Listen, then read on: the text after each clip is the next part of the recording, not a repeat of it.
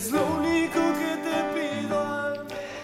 ¿Cómo elijo mis personajes? Em, creo que primero, a veces surge la historia, a veces surge el personaje.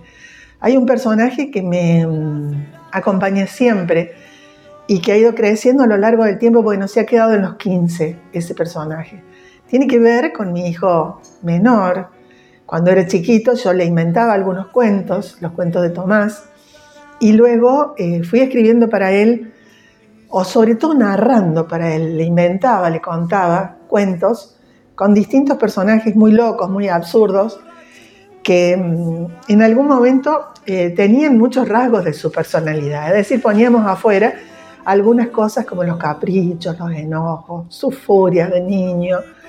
Eh, los poníamos y no los ponía yo en otros personajes, él los veía los sentía, los percibía que eran parte de él y entre los dos jugábamos y nos reíamos mucho con esas, con esas historias de un personaje que era su alter ego, que se, que, se llamaba Juan Luján. El que hacía todas las cosas malas era Juan Luján. Y Tomás era el niño bueno, el que se portaba bien.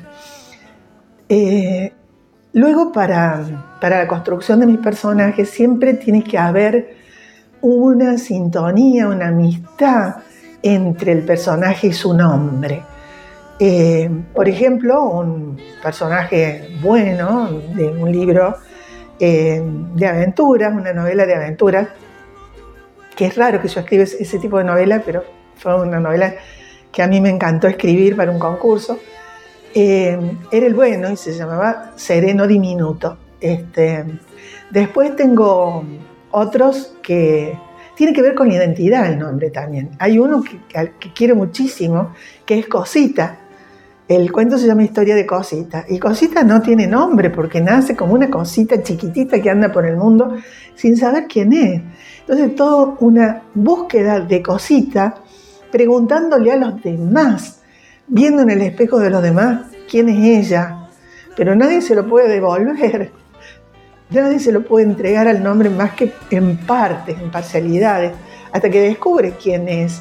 Y quien la ayuda es el personaje más pequeñito y más despreciado de la historia. Esos son los personajes que me, gustan.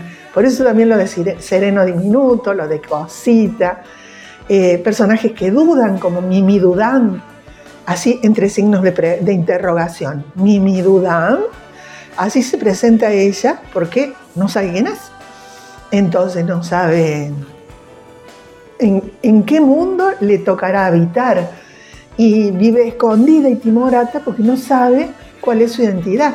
También empieza a preguntar entre los demás quién es.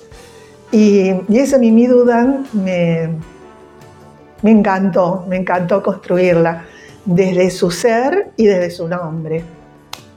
También tengo algunos perros así de la, de la calle, el tres patas, el cachiva, eh, que son perros eh, abandonados, como digo, de la calle, y como más o menos yo misma me doy cuenta al ir hablando, son todos personajes que podrían estar en una historia como personajes secundarios, personajes olvidados, personajes menores, personajes chiquitos con sus errores, sus equivocaciones. Y para mí, este, construir sobre sobre esos despojados, sobre esos chiquititos, es, una verdadera epopeya para llegar, para atravesar el camino del héroe, ¿no? que es el mismo que atravesamos en la infancia y creo que durante toda la vida también.